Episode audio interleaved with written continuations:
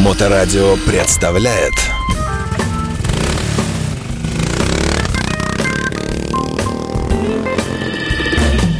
Доброе время суток, добрый вечер. Вы слушаете радиостанцию Моторадио. В эфирной студии Александр Цыпин и сегодняшние гости мои замечательные. Сегодня мы будем говорить о недвижимости. У нас в гостях э, великолепный Борис Игнатьев, кандидат экономических наук, специалист по недвижимости. Здравствуйте, э, Борис, здравствуйте. Да, здравствуйте, А- уважаемые ведущие и радиослушатели. Отлично. Помогать ему будет э, прекрасная Анжела Колесник. Здравствуйте, Анжела, начинающий риэлтор у нас возможно. Добрый день, добрый день всем уважаемые здравствуйте. слушатели. А, ну и, и в основные вопросы будут нацелены на вас, Борис, так что терпите. А, и, итак, э, что хотелось бы спросить э, сначала, для начала. А сколько вообще людей в процентном отношении у нас в России интересуются сменой недвижимости, вообще недвижимостью? Можно говорить, что это люди из списка Forbes, и их там 40 человек на страну, остальные сидят по своим квартирам и думают, господи, только бы не отняли. И не вписываются в это ни во что. Ну, на самом деле, э, существует много целевых аудиторий, которые так или иначе э, заинтересованы в приобретении или в продаже, или в обмене недвижимости. Есть э, целевая аудитория, куда входят люди из списка Forbes, есть целевая аудитория, куда входят бабушки, дедушки, но, конечно, большая часть населения сталкивается с покупкой или продажей недвижимости, как правило, один раз в жизни. То есть людей, которые Это кому повезло, а некоторые 0,5. Ну, да, там одна сделка на 10 Да. жизней и так да, далее, да, до революции или после. Э, Есть люди, которые, да, которые, собственно, только этим жизни и занимаются, которые покупают 3, 5, 10 квартир и, собственно, на этом и живут, и продавая, сдавая в аренду.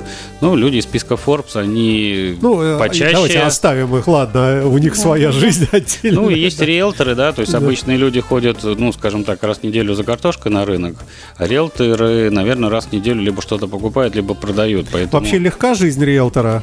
Многие же думают, как? А, пришел э, спекулянт-посредник, да, познакомил и получил свою долю. Вы знаете, риэлторы разные есть, то есть, э, чтобы так политкорректно-то это сказать... Ну, Да уж, наверное, пожалуйста. большая часть риэлторов, они... Они решили, что здесь большие деньги, что здесь не надо много чего уметь. Нашел клиента, разместился там в Авито в Циане, и у тебя все, жизнь удалась. Ну, мы не имеем в виду Анжелу, да, хоть она и начинающая, да? Не, она очень, она с научным подходом, поэтому там нет, там фундамент хороший. И есть очень небольшое количество риэлторов, которые понимают, что когда даже человек к нему, ну, пускай даже про квартиры, приходит и говорит, мне нужна квартира у школы, потому что ребенок идет в школу.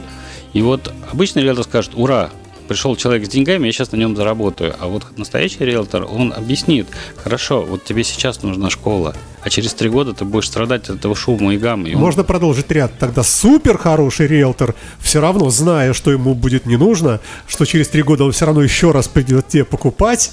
И вот это самый такой Нет, правильный. вот супер хороший, вот это моя любимая тема, да. Если ты хочешь купить квартиру, купи вначале магазин. Сдай его в аренду, купи в ипотеку квартиру, и на деньги с аренды магазина ты покроешь ипотеку, и на пенсию у тебя будет и квартира, и хороший пенсионный доход. Давайте снова с этого места. Да. Мы по телефону с вами вчера говорили. э, То, что я запомнил, что можно купить э, квартиру на первом этаже, сделать из нее винный магазин. Ну, не, хорошо, не винный, это не Нет, винный это- тоже Э, можно. Да.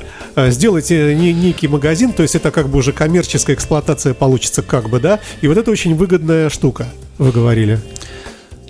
Смотрите, вот если подойти с точки зрения денег, предположим, ну, чтобы легче считать было, такая квартира стоит 10 миллионов. Если сдать ее в аренду как квартиру, ну, где-то тысяч 25 она будет в месяц приносить. А если это в хорошей локации, вот, вот эта вот квартира превращается в коммерцию, то она может месяц нести уже и 1200, а то и 300, если это недалеко от метро, да, вот разница получается в 10 раз. И на эти деньги очень легко можно платить ипотеку и потом спокойно существовать на эти деньги. То есть это вот достаточно некоторым в жизни одной операции. Опять же, везде надо искать позитив. Все кричали раньше, да, первый этаж, плохая квартира, мне там неудобно это, она стоит дешевле, ну, как раньше говорили, да, квартира на первый последний этаж – это минус комната. А здесь получается наоборот, это у тебя целое Слушайте, состояние. но люди же как думают, а как можно сдать э, квартиру под магазин? Это же надо кучу бумаг каких-то, какие-то разрешения. Это, это тоже И народ наверное, пугается, многие вообще не знают этого, э, такой возможности и не просчитывают.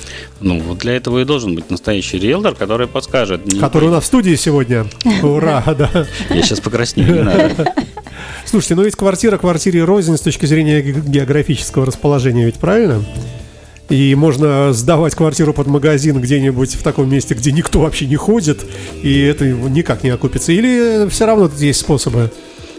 Ну, даже если никто не ходит, можно сферу услуг, там, конечно, будет не такая приятная экономика, но у нас, например, есть управление бизнес-центр во Всеволожске. Вот как ни странно, 40% там запол- заполнили девушки, которые мастера, да, маникюра, наращивания ресниц, татуировок, еще чего-то.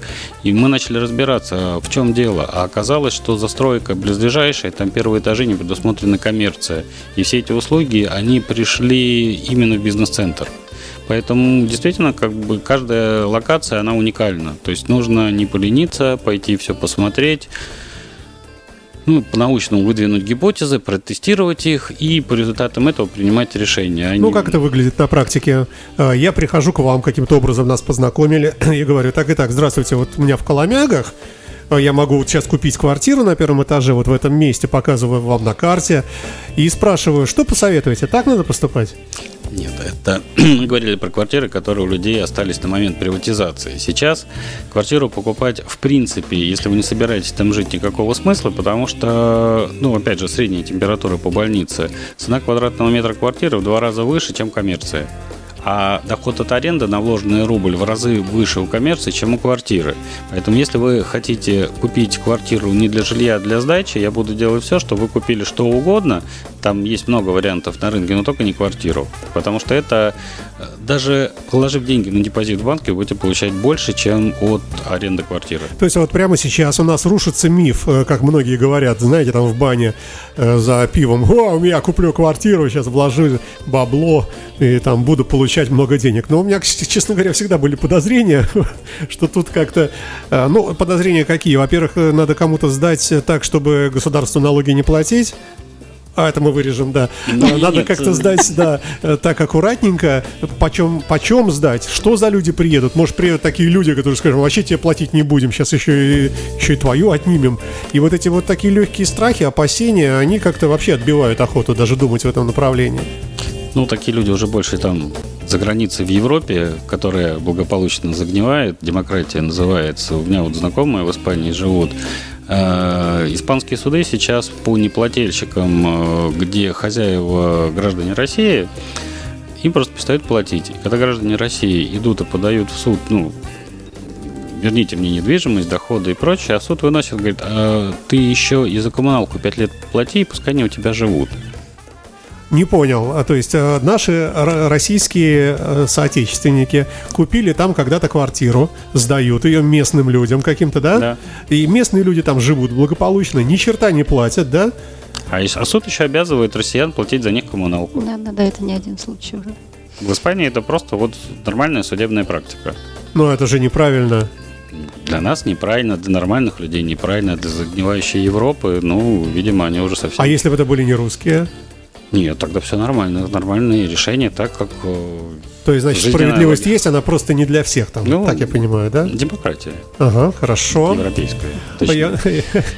Я, напомню, что э, Борис э, Игнатьев, сидящий у нас в студии, не просто человек с улицы, это кандидат экономических наук, специалист по недвижимости. Вы говорили, вы занимались и финансовой сферой, были банкиром. Э, когда-то было. Много всякого. Как в том анекдоте, молодость моя, молодость.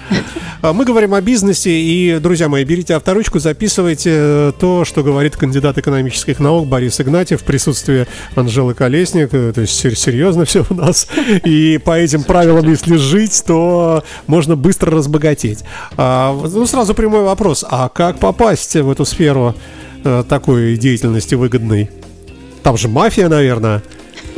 Ну, ну, как люди обычно думают, да? Ну, В 90-х везде была мафия, сейчас все-таки у нас правовое государство, и все вопросы решаются строго в рамках законодательного поля и предусмотренным им процедур. Слушайте, но с другой стороны, э, как-то вот э, человеку из э, СССР, еще из, из тех времен выросшему, как-то странно, что можно покупать, продавать недвижимость в виде не только квартиры, но еще какого-нибудь сарая, гаража, какого-нибудь, не знаю, ангара. И вы, оказывается, тоже это все умеете. Но это видно по вашему внешнему богатому облику. Это, это очень здорово, да. Э, Ну, вообще творчество в недвижимости и креативность, оно очень помогает. У нас был такой случай, обратился один из питерских банков, который никак не мог избавиться от объекта недвижимости. Там второй этаж был офис, первый этаж был цех производственный. Находился это почти в центре Петербурга, и никто не хотел покупать. Кому-то нужен только офис, кому-то только производство, и никто не воодушевлялся.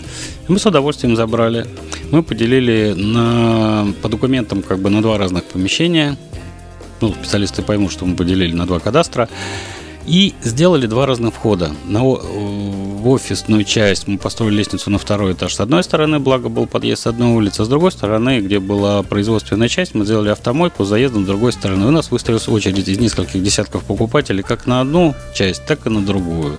Поэтому не надо бояться, надо экспериментировать, надо творить, и результат А вы придет сами обязательно. это придумываете, творите? Или есть какая-то книжка секретная, которую открываете так, мойка, так, вот это. Вот тут все написано как. Секретная книжка, это у меня первое образование музыкальное. Я прошел хорошую школу, работая когда-то давно в театре Арканова, у Юрия Федоровича Маликова, в группе «Пламя». И вот, вот это и была та школа, которая научила творчески Недвижимости. смотреть на вещи. Ну, в принципе, да. А в недвижимости тоже как бы случайно попал. Я тогда был банкиром, и договорились мы тогда с финской призмой, это были еще 90-е годы, когда у нас ничего не было, что они согласились сделать с нами совместные предприятия э, по ремонту автомобилей на абсолютно импортном оборудовании. Это в 90-х было бы очень круто. Мы начали под них строить большой производственный ангар, мы его построили, и тут случился кризис августа 98 года. Финны на все это посмотрели, сказали, нет, спасибо, мы в Россию не пойдем. Я все деньги вложил туда и не понимал, что мне делать. И тут приходит сосед и говорит, слушай, а давай мы тебя заберем его в аренду. Я говорю, сколько платить-то будете? Он говорит, 3000 долларов. Я говорю, что новыми? В Да, по день. новому курсу. Я говорю, хорошая тема недвижимости. Вот, собственно, с того момента я начал уже как-то посерьезнее к ней относиться. И вот так потихоньку, потихоньку. И было отброшено все наносное, осталось только вот то, что того стоило. Слушайте, а то есть правильно ли я понимаю, что есть, э, видимо, какие-то государственные структуры, которые тоже там это все отслеживают? Э, недвижимость бывает, наверное, разных собственников, и если она каких-то там государственных, то вообще не подойти.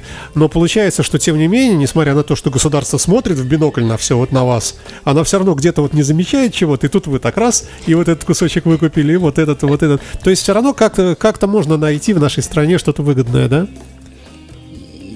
Есть, например, у той же недвижимости, если официально ее оценивать, есть понятие рыночная цена, есть ликвидационная. То есть рыночная это ты продаешь объект, условно говоря, за год. То есть у тебя есть достаточно времени для выхода в деньги. А ликвидационная стоимость, когда тебе нужно деньги срочно, ну, например, кредит надо отдать или еще какие-то проблемы, тогда цена может снизиться процентов на 30.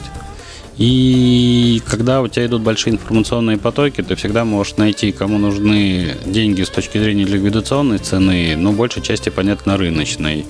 Ну и как в том анекдоте, вот на эти 2% и живем. Слушайте, а вот мы смотрим в иностранных фильмах, в сериалах, э, когда красивый мужчина, Брэд Питт, возможно, э, стоит, плача, и видит, как его завод покупает, вот, э, извините, как вы, такой пришел товарищ, а Брэду Питту надо заплатить Шварценеггеру.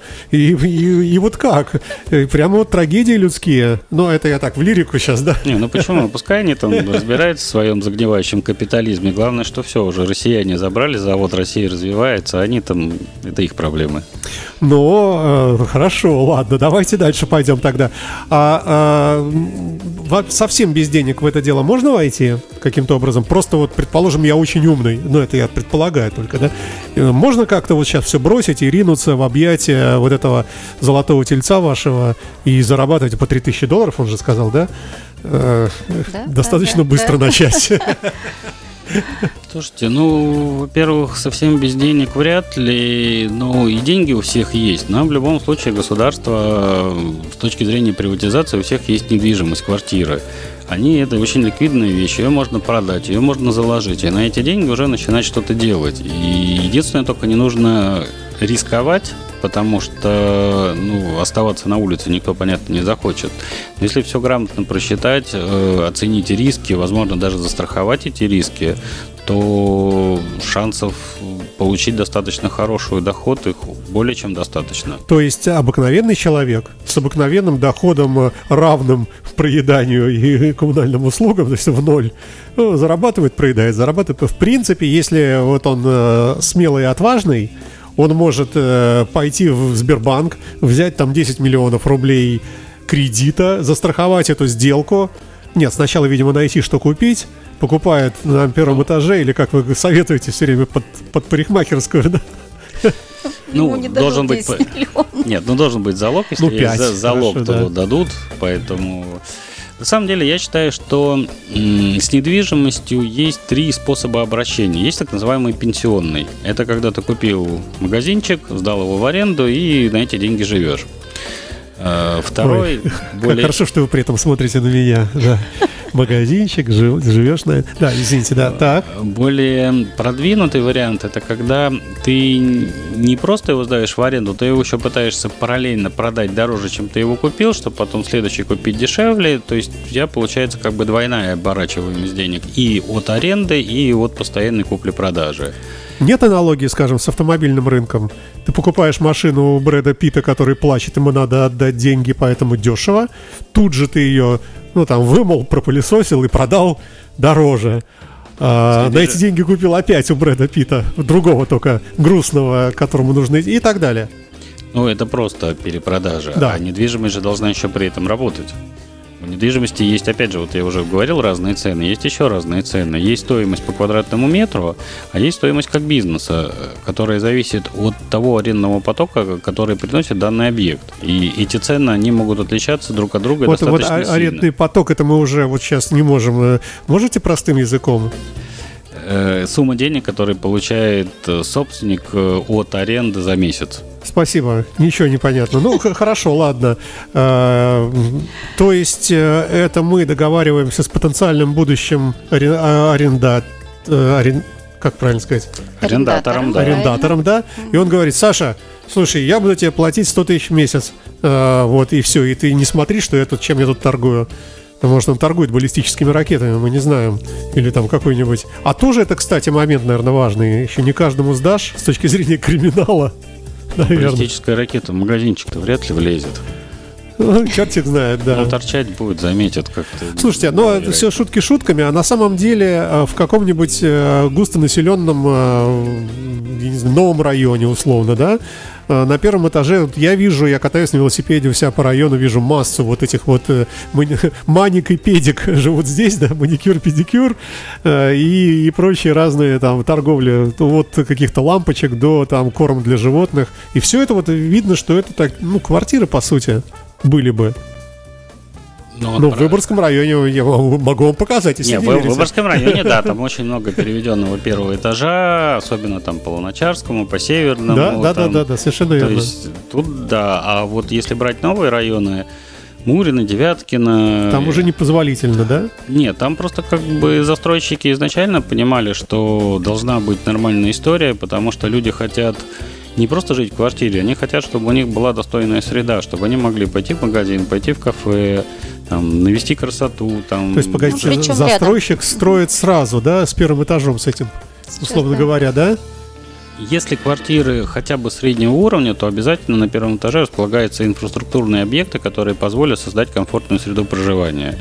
Если это что-то очень дешевое, студии, причем нижнего ценового сегмента, конечно, там будут стараться застройщик запихнуть туда как можно больше жилья и совсем не будет думать вот о, о этой социальной нагрузке.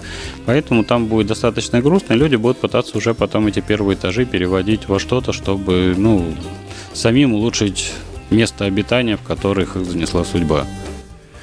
Ой, Ну, интересно, слушайте, интересно все это, все это выслушать. А для того, чтобы в этом э, понимать, э, ну, знаете, как говорят, ну, на пути к успеху шишки набиваются. А как сделать так, чтобы первая же шишка не была летальной? А то вот действительно э, останешься на улице. Ведь тоже, наверное, такие случаи, к сожалению, бывают. Не дай бог. Ну, бывает, но надо просто немножко оставить денег, изначально пойти купить себе скафандр, ласты, уплывать и продумать пути отступления, чтобы не потерять. Тогда все хорошо будет. Ой, слушайте, а какой-нибудь пример приведите из успешного какого-нибудь, какой-нибудь успешной сделки, которая прямо вот, ну, такая, нарисуется в воображении у слушателей? Как много заработать?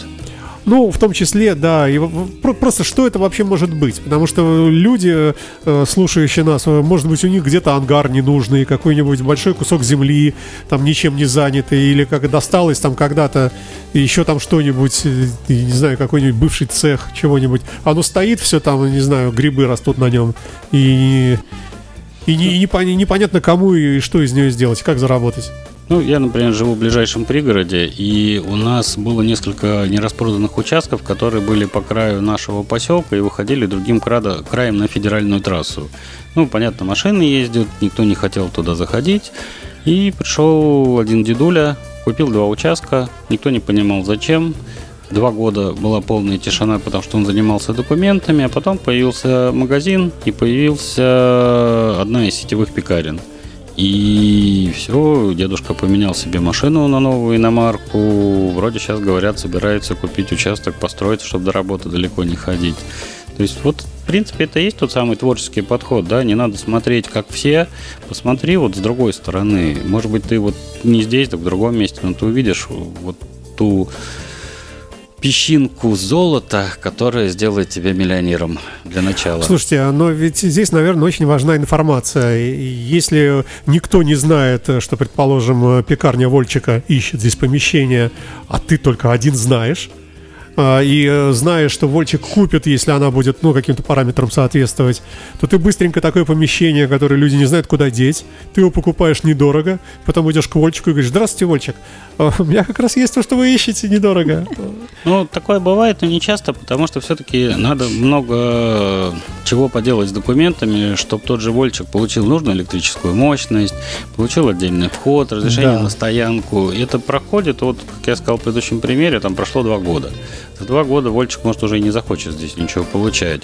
Просто есть общие тенденции, что обычно пекарни ищут такие-то помещения. Сегодня это может быть Вольчик, завтра это может быть хлебник, потом придет какая-нибудь новая сеть, может, сияние с Луны, еще кто-то. А подход будет примерно одинаковый, и ну, не одни возьмут, другие возьмут. То есть тут нет ничего такого. Получается из ваших слов, что есть э, недвижимость, которая вообще никому не нужна, потому что туда не провести электричество, ну просто никак, не провести там водопровод никак, и вот оно вроде как и стоит, вроде как и место неплохое, а ничего не сделать. Ну, бывает такое, хотя без выходных ситуаций тоже не бывает. То есть все-таки есть удлинитель 220 вольт туда бросил. Нет, ну если это город, то там много сетей, всегда можно куда-то врезаться. Если это загород, ну можно небольшую скважину сделать. С тем же электричеством, но опять же, да, провода, как правило, везде, если энерго сейчас достаточно адекватно ведет. Это 10 лет назад тебя заставляли стоить подстанции за миллионы, теперь все это намного проще и гуманнее. А у нас гостевой сегодня э, вечер, как всегда, и мы беседуем о недвижимости. Вообще это крайне интересная э, тематика. Борис Игнатьев, кандидат экономических наук, специалист в области недвижимости, способный, наверное, купить и продать все. Вот. Есть у вас какой-то слоган такой? Продам ваш недвижимость. Вот только, ну, на самом деле у нас в конторе он пользуется большой популярностью, но это не наш, мы его, конечно, это фраза героя известного фильма, чтобы купить что-то ненужное, начали продать что-то ненужное. Вот это целиком к нам.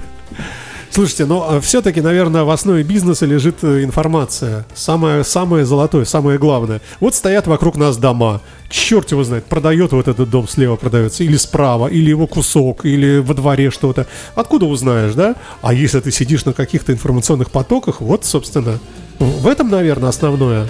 Ну и в этом тоже. Или вы пешком обходите всех? Здравствуйте, э, я риэлтор. Не, не знаете ли про ну, это что? Ну, Нет, ну мы так не работаем, потому что, э, ну, вообще риэлтор это человек, который оказывает чаще посреднические услуги как агент. И у большинства людей отношение к риэлтору как к агенту. Мы агентской деятельностью занимаемся только для своих. Э, У нас подход другой. Мы сами себе покупаем, сами приводим в порядок эти помещения, сами заселяем их арендаторами и потом уже продаем как готовый и хорошо налаженный бизнес. Поэтому у нас А нет можно продать прямо с людьми? ну, Прямо с арендат- с арендаторами. Ну, это в смысле, не не- эксплуатируемого. Не-не-не-не-не. Э, Попался. Имеется в виду э, продать с тем денежным потоком, который, ну, не знаю, магазин или бизнес-центр генерит. То есть, То есть, бы, например, при- 10 помещений, каждое по 100 долларов, значит, мы имеем там тысячу дохода, условно Да. очень, да? И вы продаете вот этот э, комплекс э, следующему собственнику и говорите, смотрите, вот приносит тысячу долларов там каждый день, например, да? Мы хотим за это, там, не знаю, 10 миллионов, например. Это очень хорошо бы было. Обычно 100-120 аренд на сегодняшний день. И это даже объяснимо почему.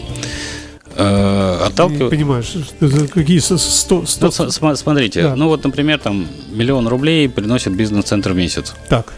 Умножаем на 100 или 120 там в среднем. Это его рыночная цена вот этого бизнес-центра, если мы его хотим продать как действующий бизнес. Это если устойчивый доход как в течение Да, какого-то времени, да? да, То есть это да. тоже проверяется, Ну, наверное, да? конечно, это же все видно, все прозрачно, то есть поэтому Слушайте, а кто покупает? Вот кому это надо? То есть аренда платилась вам, когда это было ваше. Вы продаете аренду, они будут дальше, может быть, такую же, может, побольше, там, я не знаю, будут платить уже следующему человеку. И вы уже с себя все обязательства снимаете, да? А если там человек взял в аренду на 49 лет, а вы через полгода говорите, извините, у меня в Нью-Йорке дела, и я уезжаю. А следующие силовые структуры будут здесь теперь. нет, а договор аренды при этом продолжает свое действие по гражданскому кодексу, то есть поэтому арендаторы абсолютно ничем не рискуют, они как Они могут и не знать. Они могут и не знать, и чаще всего так и бывает. Э, Тут, опять же, а кто, вот вы спрашиваете, кто клиенты? Ну, например, э, есть у какой-то организации 100 миллионов рублей. А Она может положить их в банк и будет получать там, ну, сегодня там, ну, пускай 12 годовых. Если ты сдашь это в аренду, ты будешь получать, пускай те же самые 12 годовых. В чем тогда спрашивается интерес? Да, А в чем интерес-? А интерес в том, что ваши 100 миллионов рублей э, через год, с учетом инфляции, будут уже с точки зрения покупательной способности 90, 80 или 75, ну, в зависимости Это от того, лежащие в банке. лежащие в Да. банке. Понятно. А здесь они у вас лежат не в банке, они лежат в А, квадратных в, ви- метрах. в виде вот вещи. Да, Прямо, и вот эта вещь, она будет дорожать пропорционально инфляции. То есть вы будете получать такой же процент дохода, как будто деньги лежат на депозите, но только в отличие от депозита, они не обесцениваются. А даже наоборот. Они, то есть вы получаете, ну, это не назвать, конечно, еще одним доходом, но это как бы ваша полная защита от инфляции. Это поэтому у нас все везде имеет собственника, наверное. Ну, это, наверное, тоже. Так это же хорошо, что есть собственник, потому что давно уже выяснили, что государство, оно не самый эффективный собственник. И все-таки частный собственник, он намного более эффективен. И это, ну, аксиома, по сути, и в науке, и в экономике, и вряд ли кто-то с этим будет спорить.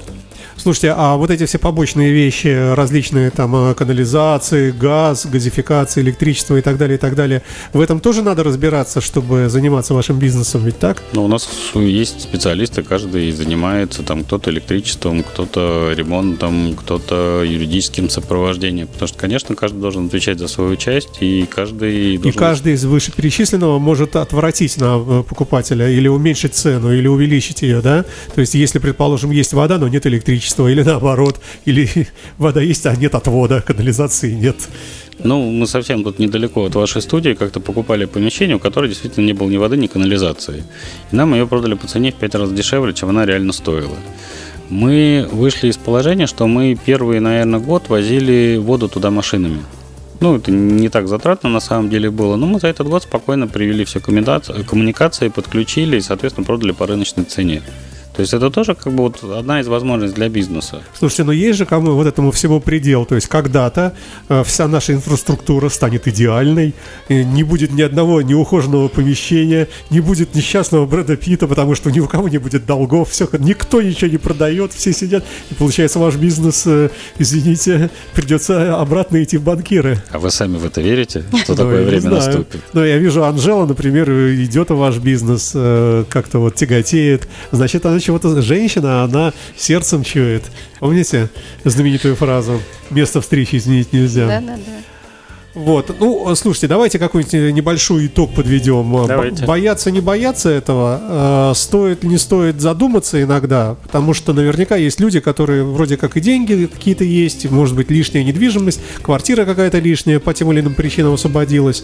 И вот что делать? И столько страхов у людей, э, волнений, э, люди боятся, обманут, не знаю, пускай пока стоит. Ну, во-первых, э, самое невыгодное вложение денег – это вложение в жилую недвижимость для сдачи в аренду. Потому что, скажем так, на вложенный рубль, предположим, вы будете получать 10 копеек в жилой недвижимости и 28 копеек в коммерческой. Если у меня квартира на пятом этаже освободилась, бабушка померла, я вот Ну. прощения, да. И вот она стоит, э, и мне ее нужно, наверное, поменять на что-то такое, где я могу ее именно вот как бизнес уже использовать, да?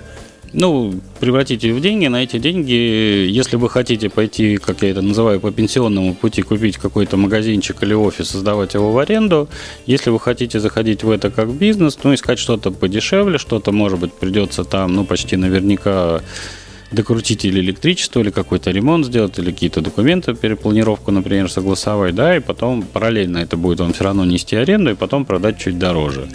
Ну, Ну, каждый выбирает себе по-своему. Наверное, еще добавить, что если я сам это не умею делать, наверное, можно прийти к специалисту. Ну, к Анжеле, которая Кто- направит кто к Борису. Круг Нет. замкнется. Да. Нет, ну это логично, да, Анжела, правильно, потому что дети вначале идут в школу, потом идут в институт, там они чего-то учатся, потом начинают что-то делать. То есть начинать сразу с недвижимостью, конечно, не рекомендовал бы без э, хорошего практического консультанта, потому что нюансов очень много, всех даже в учебнике не опишешь, поэтому все приходит с опытом. ну, да. Слушайте, спасибо вам большое за интересную лекцию. И давайте на, на этом поставим большую запятую. Может быть, встретимся еще. Очень интересно. И вот эта тема не имеет, собственно, границ. И можно всегда о каких-то гранях более предметно говорить. Вам Спасибо спасибо. вам Да, тогда, да. спасибо И большое. счастливо. До новых встреч. Спасибо вам, дамы и господа. Моторадио представляет